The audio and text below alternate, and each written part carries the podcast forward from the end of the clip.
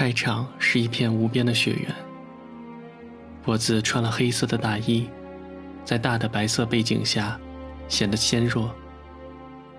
渐渐离开这片白色，远处是树、房子和世界。离开的人已经离开两年了，所以在热闹的仪式上，所有怀念也不过是目前一瞬静静的祈祷罢了。回到他的家。尘封的那些笔、画架和油画，那些东西从前都是熟悉的吧？他的妈妈拿出纪念册来，于是脖子偷偷在腕上记下了他的地址。写信，远处的脖子和远处的藤井树，两个都活在当下又活在过去的女孩。脖子拿着信，孩子气地说：“因为我是寄到天国去的。”明明知道不会有他给他回信，却依旧想固执地相信下去。只要没有谁来打破，一直一直写下去也是好的吧。图书馆的书架边，显得阳光射进来，依在古旧书边静静读信的藤井树，又是怎样的心情呢？两段爱情，博子委屈地想要嫉妒一个国中的女孩。是因为他不相信真正的爱情，是因为其他的原因。藤井树繁杂的回忆起那些点滴，是因为所有的细节本就是好好的记得的，从来都不曾忘记。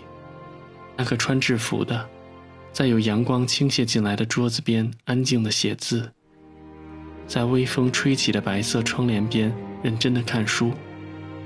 因为同学的起哄和玩笑而故意疏远的、清瘦的、干净的、骄傲而沉默着的男孩子，藤井树一直都记得。就像那张曾经拿错的卷子，一直都好好的放在大箱子里，从来不舍丢弃。脖子寄来相机，让藤井树去找他曾经去过的地方，曾经热闹的操场，窗明几净的教室。阳光温暖而昏黄的图书馆，其实那也是他曾经走过的地方吧。活泼泼的蹦跳，笑过，生气过，苦恼过，亦或默默关注过，却只是一晃神，就都远去了。当年的记忆是不需要验证的，即使满满的图书证上的名字，又能怎样呢？当老师说他两年前山难死掉的时候，世界是一黑，猝不及防的虚无。之后，风景依旧是风景。离开的太久了，就连眼泪都没有了。彼时，他只是一个男孩子，不懂承担。当他长成为一个优秀的男人，他会遇到其他某一个也许不知姓名的女人，结婚生子。幸福终老，生活继续，从没什么不好。也许残酷的不是风雪，而是青春。总是有遗憾和惨烈的痛，然后长大，成为平和而从容的生活的一员。从没有什么青春是可以挽回的。你好吗？我很好。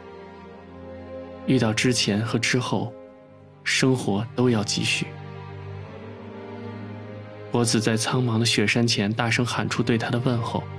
藤井树在有阳光的台子上静静写信。他们的生活都要安静的继续下去。没想到重新看过一遍，如同初时一般，又一次静静的感动。安静的故事，安静的画面。却有些画面似乎惊心动魄般留在脑海中，挥散不去。比如图书馆的阳光，冰封住的蜻蜓，骑车赶上套纸袋的男生，大风雪中爷爷的背影。也许单薄的故事，却被导演细细密密编排的矜持感动。清淡而简单的，没有繁复的特技或血腥的震撼，华丽的布景。那些旧日的阳光、风和草木，似乎是用铅笔一笔一笔描摹下来，徐徐的、温暖的，伸出手去，有如同抚平旧照片卷角的质感。那些曾经年少青涩的爱恋，日记中深深浅浅的字迹，也曾经寄居过吧。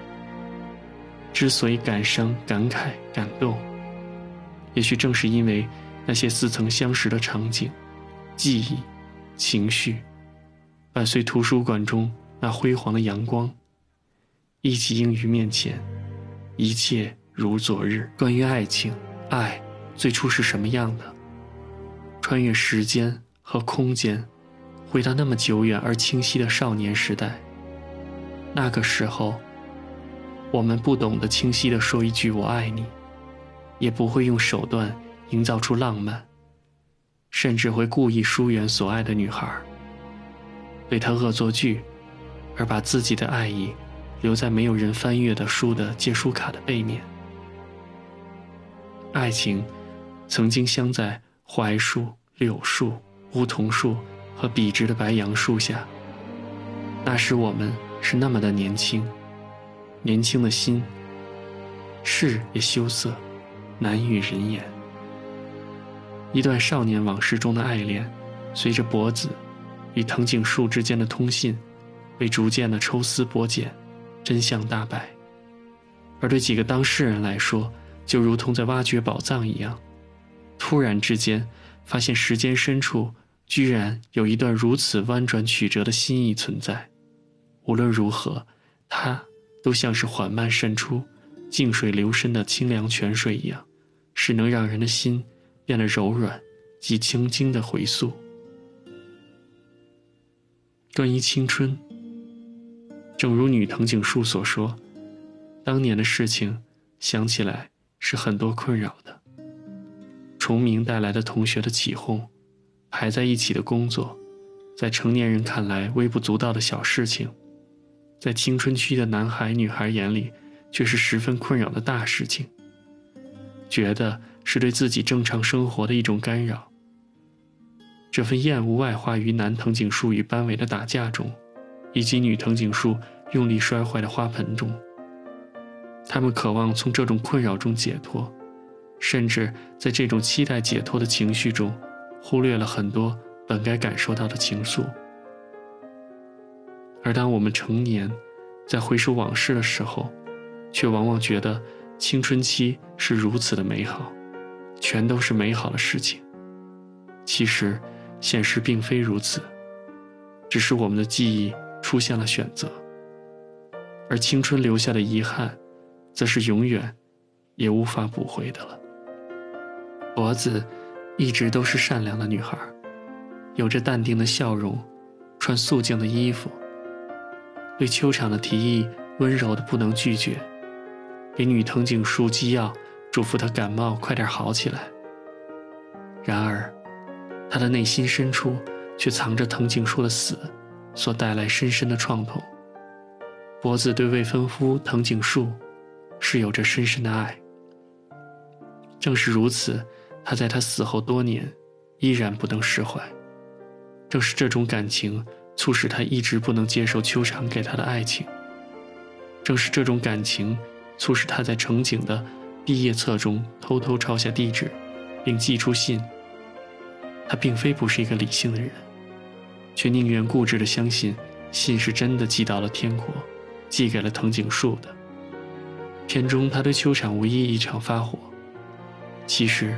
并不光因为秋场冒失的发信冲撞了对方，更重要的是，一纸切切实实的身份证复印件，打破了他残留的爱情的幻想。女藤井树的回信，使他把这份浓重的爱，投射到了对未婚夫少年时代的追索中。他希望知道，他以前的生活，希望看到他曾经走过的路，希望听说他以前的故事，但是。当他一点一点地走进女藤井树对其未婚夫的回忆中，他却发现了他们之间隐藏着的爱意。这份情感，也许连他们自己都并未发现，但是却让脖子陷入了深深的困惑中。这份困惑是因为无人解答，所以变得无解起来。他不知道自己一直相信的一见钟情，是否是因为自己是某人的幻想，而自己一直赖以生存、不断平掉的爱情，是否只是一场替身的演出？斯人已去，他的这些怀疑，并不是从生活层面上为了某种利益或者某个人的争夺，而只是一种对于自己。一直坚信的那场幸福的怀疑和追索，这些别人看来似乎没有意义的事情，在脖子来说，则是至关重要的。当他完整的回顾了藤井的那段记忆，见到了藤井树生前的登山朋友，面对那座埋葬了爱人的雪山，在清晨用力的一遍一遍的喊出“你好吗？我很好”的时候，我想。他才真正从死亡、从怀疑中解脱出来了，而之后的生活应该会更美吧。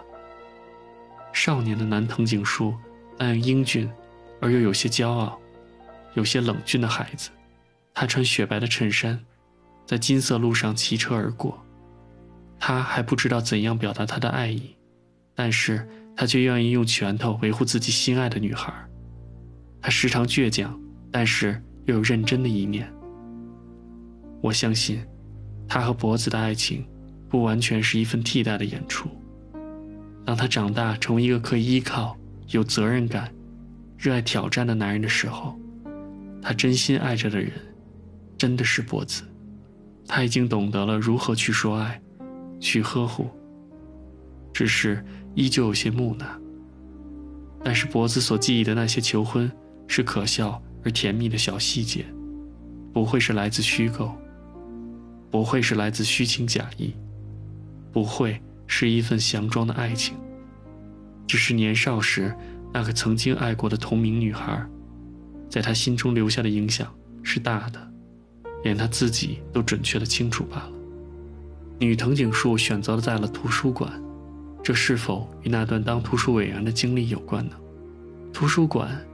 是最适合回忆的场所，但是他的回忆是被一点点激发出来的。他对他的记忆早已淡忘，需要随着时光的流逝慢慢被触动，勾陈出意想不到的结局。当年的她是安静而学习用功的女孩，能因为害怕同学们的流言蜚语而选择在放学的自行车棚中等南藤井树。当他把女孩大野用力拽到南藤井树面前的时候，他的心中是有嫉妒和不满的。当听说南藤井树拒绝时，心中暗暗又有小的欢喜。他并非是对南藤井树不在意的，并非如他自己所写，完全是由于重名所带来的困扰，只是他以为那是自己一厢情愿的暗恋，而不肯承认。然而记忆。却一直在那里的。当诉诸笔端，会一直延绵不绝。漫天的雪花和樱花飘落中，暗含着死亡的讯息。他的父亲因肺炎而死，他的男孩因山难而死。两个人带走了对他的爱。当他还是中学女生，不知忧喜的滑雪时，看见一只冻死在冰雪中的蜻蜓。他俯下身子，悲哀的知道，爸爸死了。当他已经长大，寻访男孩的过往痕迹时，才意外的从老师那儿得知，男孩几年前死于山难。因追寻过去而喜悦的心情变得灰暗。此时，他还并不知道男孩对他的爱。然而，爱永远留存，直至延伸到。和他长相一样的女孩身上，在最后，他也终于在泪水中释然。那张精致的铅笔素描，给了他年少的故事一个最好的结尾。心中不是没有遗憾，但是知道，毕竟一切是追不回的，而知道自己当年的爱，原来是有回馈的时候，心中是有一丝安慰的。所以他用快乐的笔调写给脖子这件好的事情。他微笑地坐在那里，看爷爷在园子里忙碌，阳光温暖，冬天终于过去。而青春的感情，虽然残忍，却同样给了女藤井树温暖和坚韧。我想，她一直也不会忘怀的。秋场是站在博子和藤井身旁的男人，一个爱着博子的男人，情深内敛的男人。似乎在藤井生前，他从未想过对博子的爱恋会有回报。然而，当藤井死去之后，秋场希望自己可以好好照顾好博子，爱他，陪伴他。但是他不愿强求博子，他帮助博子去了小樽，去圆满对藤井的记忆。因为他知道，只有这样做，才能使博子彻底忘却藤井。他并非忘却了藤井树。对于朋友，他是深深怀念的。从他和以前朋友的话语中可以感受，他们曾经有着共同的理想。秋场为脖子做的事，是出于他对脖子的爱和了解。对于好友的女友，他曾经感慨过相逢不能更早，而现在，他则希望脖子能够重新回到现实中，重新快乐起来。在卢浅与脖子的深情温柔的一吻，身边是跳跃的火光。那一吻没有惊天地泣鬼神，有的只是温情。除了温情，还是温情。结尾跟影片的开篇的场景一样，只是地点不同，还是那白雪皑皑的茫茫天地，还是脖子的黑衣黑发。只不过现在的脖子不是孤单的。因为有球场相陪，在那痛彻心扉的呼喊声之后，脖子彻底抛弃了曾经给他带来的伤痛与美好的回忆。